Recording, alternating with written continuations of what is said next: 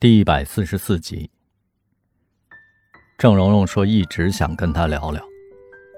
从山猫的舅舅家回来之后，他梦见过他很多次，梦的那么真切，能触到他坚硬的胡茬和掌心的温度。他从来没有跟人分享过他和阿义的感情，连最亲密的侄女叶来都知之甚少。他向莫蔚坦白，其实他来过那间小屋，他在十二年前曾秘密地探望过他。莫蔚明白了，怪不得那天郑蓉蓉走到小区门口的时候脸色大变，纠结了很久才进去。十二年前，是舅舅去世的前一年，也是山猫高中功课最紧张的阶段。他跟舅舅的来往也少了，他完全没有觉察到舅舅的情绪变化。原来，他一生苦苦等待的女人回来找过他，如同昙花一现，让他再次体会到了天堂的感觉。对于他这种痴汉，爱情就像攀登险峰，一旦到达了顶点，便不能移动，否则粉身碎骨。郑蓉蓉说：“他们如胶似漆的三天里，他才感觉到自己是活的，血液在奔流，灵魂在欢唱。离开他的这些年，如同行尸走肉。无论颁奖典礼还是盛大的婚礼，名利的浮华皆为空。跟他经历过高潮，其他男人都味同嚼蜡。”莫蔚问他。为什么不留下来？郑蓉蓉苦笑了一声。回到美国以后，她无时无刻的不在思索和目前的生活做个了断。向来多疑的丈夫变本加厉，向她撒下了天罗地网。吃饭、逛街、会友都派人严密监控，手机和电脑全无隐私。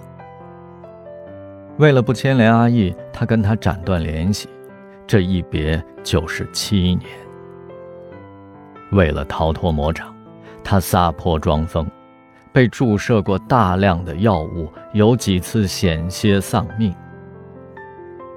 直到有一天，丈夫跟情夫有了私生子以后，终于同意和他离婚了。而此时的他，怎么也找不到阿义了。辗转联系到以前的歌舞团的朋友，说他早已病故。隔着屏幕，莫蔚恨不得伸手拭去他眼角的泪滴。一直在心底埋怨这个无情无义的戏子抛弃了舅舅，其实他也是一颗棋子，逃不出命运的捉弄。郑蓉蓉说。最后一次分别时，他知道阿义为他写了十首歌曲，说再润润色就送给他。他下定决心要为他这份珍贵的礼物而重返歌坛。她录制了一张经典的大碟，也做好了和丈夫决裂的准备。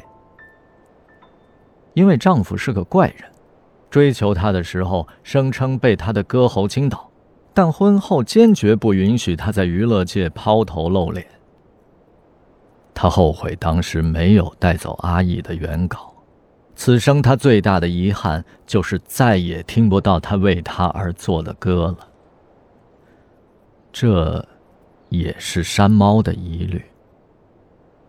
除了不翼而飞的紫檀二胡，整理舅舅房间时竟找不到半张乐谱手稿。